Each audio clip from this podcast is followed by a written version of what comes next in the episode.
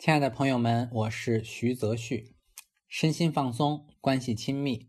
咱们这个共修营，没想到开营的提问就有这么多。那刚刚呢，我那边的页面卡住了。那现在我来回答一下大家的提问。嗯，比如说有一个同学问：费登奎斯是身心同治吗？有疗愈恐惧的效果吗？嗯，是有的。那费登奎斯其实他很多的引导是在身体层面的，让这个身体能够打破原先的呃肌肉和神经之间的固定模式，打破这个模式之后，一定会触动我们的情绪。那如果我们可以找到那种对自己比较温柔关注的状态，那么某一些压抑在我们身子里面的情绪。就会流动出来。那这样一种过程不断的进行，就会清理我们的身体的紧绷，同时处理情绪。嗯，那这两个层面在起码班奇兰登老师的课程上是非常常见的。就是说，哎，感觉到身体轻松了的同时，情绪也疗愈了很多。那我像班奇老师也是。觉得这一点是我很核心的学到的那个部分，在我们这个共修营里面，那也许我们的课程时长没有班奇老师工作坊那么长，但是这一样是我工作的目标，嗯，所以，嗯，是这个方向的。那当然多做肯定效果会更好。然后问事情。会习惯性的去做最最坏的打算，然后把自己搞在焦虑当中，这个要怎么破？那其实这是一个还是偏头脑的问题，但这个是我头脑有一个设想，然后影响到了我自己身体的体验，所以在某种层面上来讲，嗯，其实费登奎斯还真的能帮到你，就是刚刚在。我们的开营这个直播课程里面有提到过的，很多时候我们一旦遇到情绪，还有头脑的一些可以说执着，可以说那些思考，只要这些思考好像偏极端了，那我们身体基本上一定是紧绷的，一定会跟我们的身体感受、情绪都会要么失去连接，要么就是被它控住、控制住。所以说，这个过程当中，如果你能找到一个状态是，嗯，对，确实我有，我会做出那个最坏的打算。这个打算从我内心里面，或者说那些糟糕的情况的画面从我内心里面浮现出来，那我去允许自己，嗯，是的，这是其中一种可能，同时还有更多的可能。那这并不是说我们一定要去想到其他的可能，而是说。好像是一种状态，就是打开一个更大的空间，去看到这个部分，那个可能是最糟糕的，可能是存在的。我们不是要否定它，肯定它的同时，我们也肯定有很多其他的可能。所以说，对于你来讲，如果你能呼吸着，去尝试看到更多的可能，去尝试看到我们这个负向的。最糟糕的结果里面，我们用这个结果刺激我们去找到的所谓的那个正向的东西，比如说，我们看到一个孩子他端着一个瓷碗，啊，那我们会很容易的说出来，就说啊，小心不要打了，小心不要摔倒。但这个过程其实我们脑袋里面就是你说的这个，有一个负向的画面，那。如何能够让我们调整到刚刚那个状态呢？可能就需要做个呼吸，然后告诉孩子：“孩子，爸爸相信你，端稳，照顾好这个碗。”这是我们希望他做的，同时这是一个正向的画面。那用一般是用这样的方式，这其实也是一个正念的过程。那之所以我们会陷入比较负向的去驱使自己做事的。这样一种模式里面，通常意味着我们对待自己的方式，一个是不友善，我们很可能有很多自我的批判，有一些隐藏的很多的攻击，这些攻击可能都伪装在那个我是为了嗯想的很周全呐啊，难道我不应该考虑这万一的情况吗？但我们很多时候是用头脑去给自己施加暴力，因为我们不是神仙，我们不能照顾好所有的可能性。如果我们能照顾得好的话，你应该起码要要在国家里面担任个职务，对吧？所以说，放松，放松，允许，允许，OK。咱们的课程跟正念之间有什么区别和联系？嗯，这样来说吧，呃，正念其实是会偏静的，嗯，我记得呃有学习过一些正面的课程，他们很很。会很讲究觉知，啊，扫描皮肤啊，有很多部分是共通的，嗯，去关注呼吸。但费登奎斯它是一个身心教育的这样一个过程，费登奎斯整个体系里面有几千个动作，而且我相信费登奎斯最前端的那些老师还在不断的开发，就是我们如何运用最简单的动作去让身身体放松。啊，让这个呃更有效的打破我们神经和肌肉之间那种固定僵化的模式。因为费登奎斯可以说他很科学，科学在哪里呢？科学在他一开始这个流派就是运用来帮助那些大脑有损伤的人去恢复的。所以说，它是一个有点像是，呃，就说。说一点极端的案例，就是如果有人大脑它有一半儿是已经坏掉了，另外一半还能运作，那曾经就有费登奎斯的老师去帮助这些人去重建神经连接，让他们用半个大脑也能做到整个大脑就是正常人的那样子，所以它是一个身心方面，同时神经方面。去整合的这样一门学问，嗯，下一个问题是，明明知道大儿子很需要我，但是内心总是很抗拒，不愿意亲近。每次看到他失落离开，都会浮现自己小时候的那个情景，不知道怎样去改变。嗯，那我相信能看到这一点，对于一个嗯父母来说，真的很重要。就是能看到我们好像在重复过去过去自己经历过的关系模式，这点真的很难得啊！首先，嗯，真的觉得非常棒，这是很好的觉察。同时，请不要批判自己啊，照顾好自己，因为我们如果是真的经历过被冷漠的对待。我们确实会很倾向于用同样的方式去对待别人，还是在直播课程里面讲的那个，先别管什么关系，可能第一步还是要先照顾好自己。那照顾好自己这个过程，可能会让你知道如何去照顾别人。嗯，然后这里你提到不知道怎样去改变。嗯，提到这“改变”这个词，我确实很想分享一下黄老师黄世明老师他跟我们分享过的。他说，改变很难的一点就在于，当我们意识到我不改变是不对的，改变才是好的，改变之后我才能得到幸福。这个过程本身就是对自己的一种否定，也就是说，我通过否定现在的自己。来改变，很多人是在改变这个地方是有这样一个误区的。我为了更好而改变，而恰恰似乎在说我现在的自己就是不好的。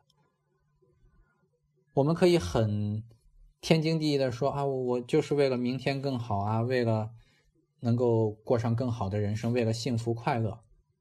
但是这个过程充满着，如果充满着对我们自己的批判。那不是相当于我用批判自己的这样一个过程，去使自己更好吗？我们什么时候会因为批判而更好呢？几乎没有，没有人会在自己觉得不安全、会觉得自己不被尊重、不被接受的时候，还愿意很深的改变的，没有。所以说，这个改变很需要的一点是，如果有一天你能接受自己，我不需要改变，那个时候才是你真正改变的开始，就是。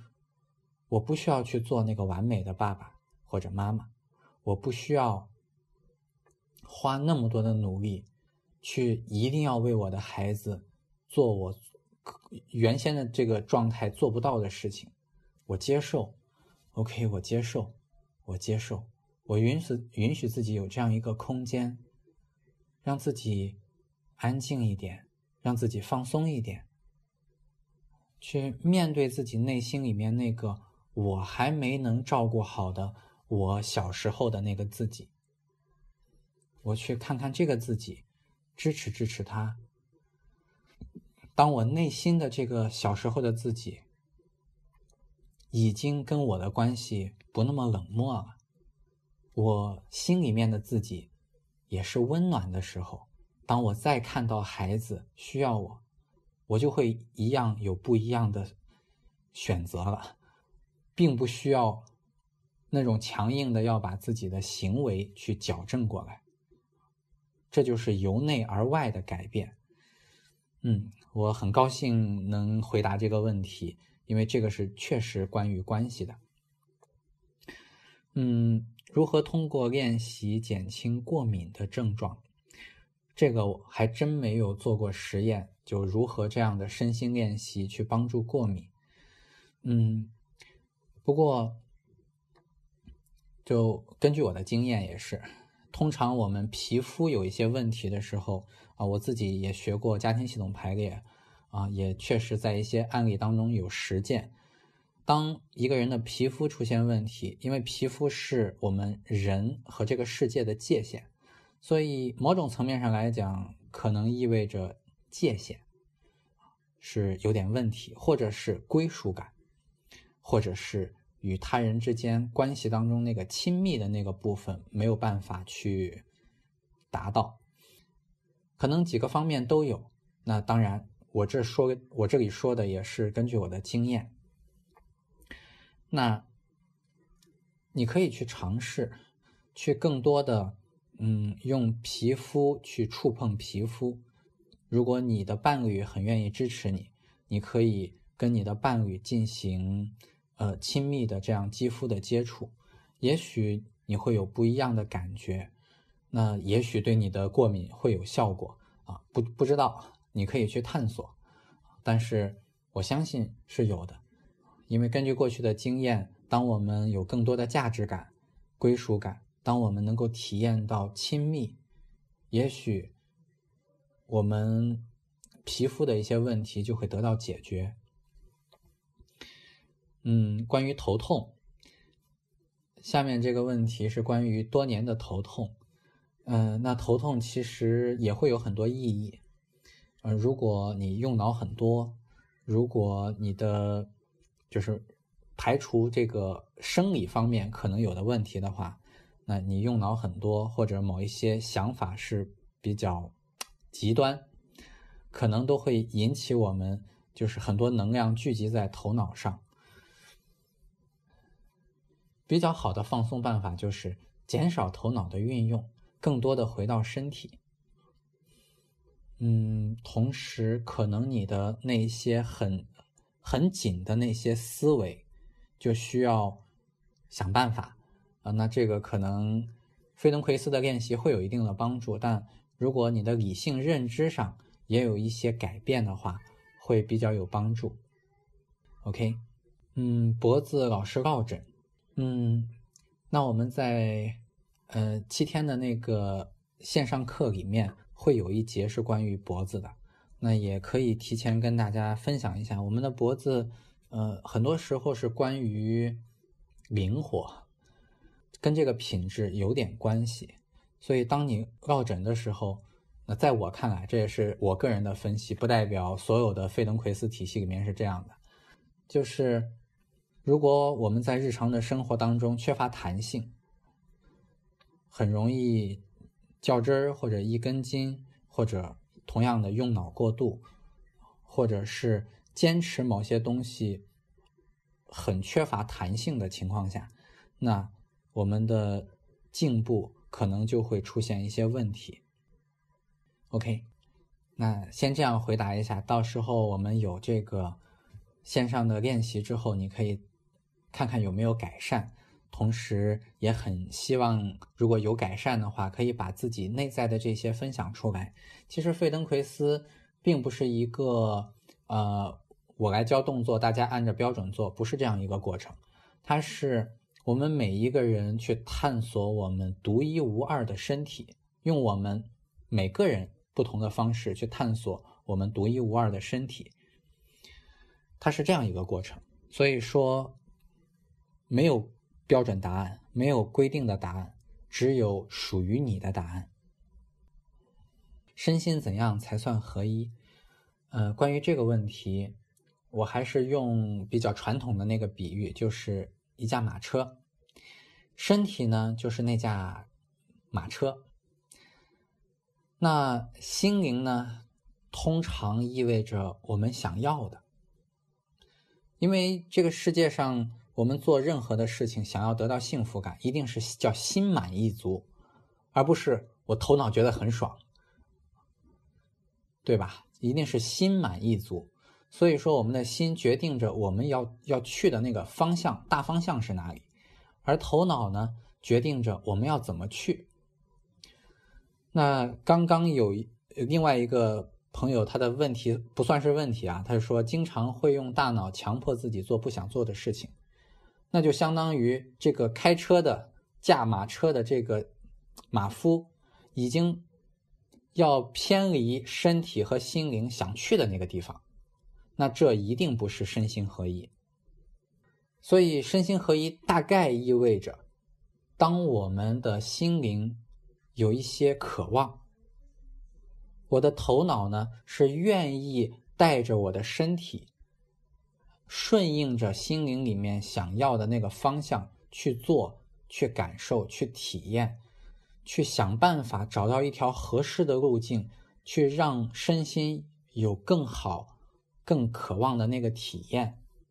比如说，我们在两性关系里面，我们想要亲密。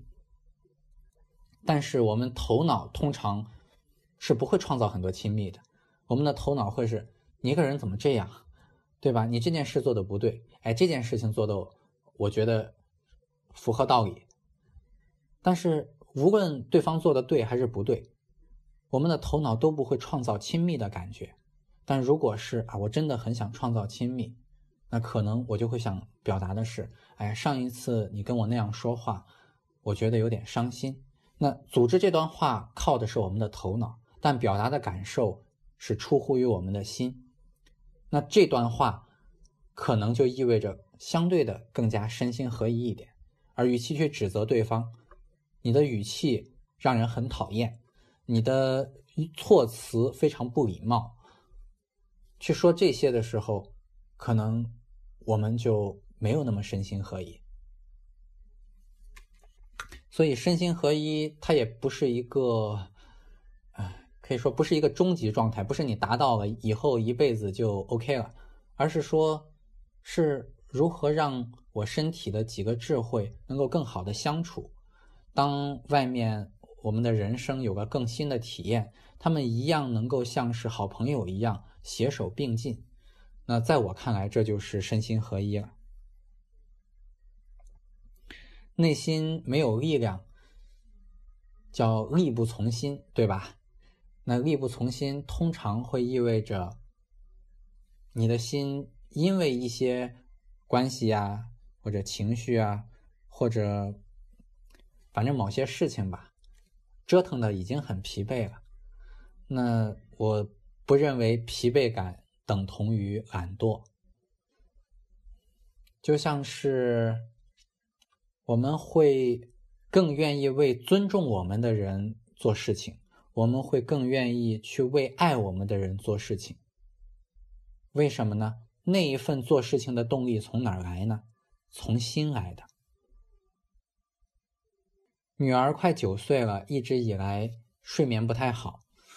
嗯，作为妈妈可以为她做点什么？嗯，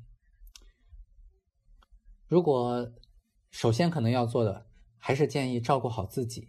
就是当我看到孩子翻来覆去睡不着的时候，我能否照顾好那个因为孩子睡不着而有点焦躁、有点不安、有点。可能甚至有点慌，是不是觉得觉得自己哪里做错了？我不知道，但是我只是猜的。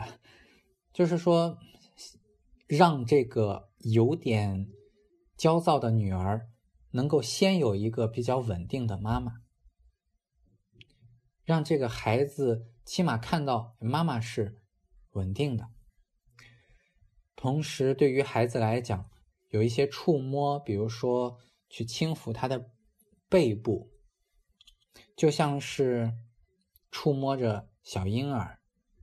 你可以想象，就是在他睡眠之前，小时候睡眠最好的时候，你就想象他的那个样子，然后就去像是在抚摸那个睡眠最好的时候的那个女儿一样，温柔的、细腻的安抚她。那也许。这会是比较有帮助的。那另外就是对于孩子来说，到了这个年纪，他可能会因为一些事情而困扰。如果能够解决掉这个困扰他的事件啊，不知道是什么，也许有，也许没有。但如果有的话，如果能够解决掉某些他内心可能引起他这个睡眠问题的那个困扰，可能会好很多。OK，感受眉毛的时候会有些头痛。那也许，呃，感受眉毛的时候有些头痛啊。那也许这个呢，会是可能你平时用脑就比较多，现在又把注意力掉在头脑上，可能就会有这样的感觉。只是推测啊，嗯。那呼吸，然后做几个呼吸，去想象那个氧气可以去到这你觉得不舒服的地方。去到眉毛，去到头，花一点时间。那你看几个呼吸，这个状态会好好一点点啊。那如果对于你来讲，平时没太有头疼的话，那我相信做一些呼吸会对你的这个嗯状态就已经会很有帮助了。OK，那好吧，那我们的问题就回答完了。啊，那也非常感谢大家的关注和用心。嗯，知道大家在群里面反应很热烈，我也很欣慰啊。因为确实，喜马拉雅上也好，其他一些平台也好，那些专辑放上去有一段时间了。嗯，那我自己也是不断的在这个过程当中学习和沉淀。那能觉得这个部分对大家有帮助。大家喜欢听，我也觉得挺欣慰的，深深的从大家的喜爱当中感受到那种付出、收获，同时有一种价值感，还有很荣幸的感觉。嗯，那未来的二十一天里面，有我们一起相伴，好吧？我是徐泽旭，祝大家都可以，祝大家都可以身心放松，关系亲密。OK。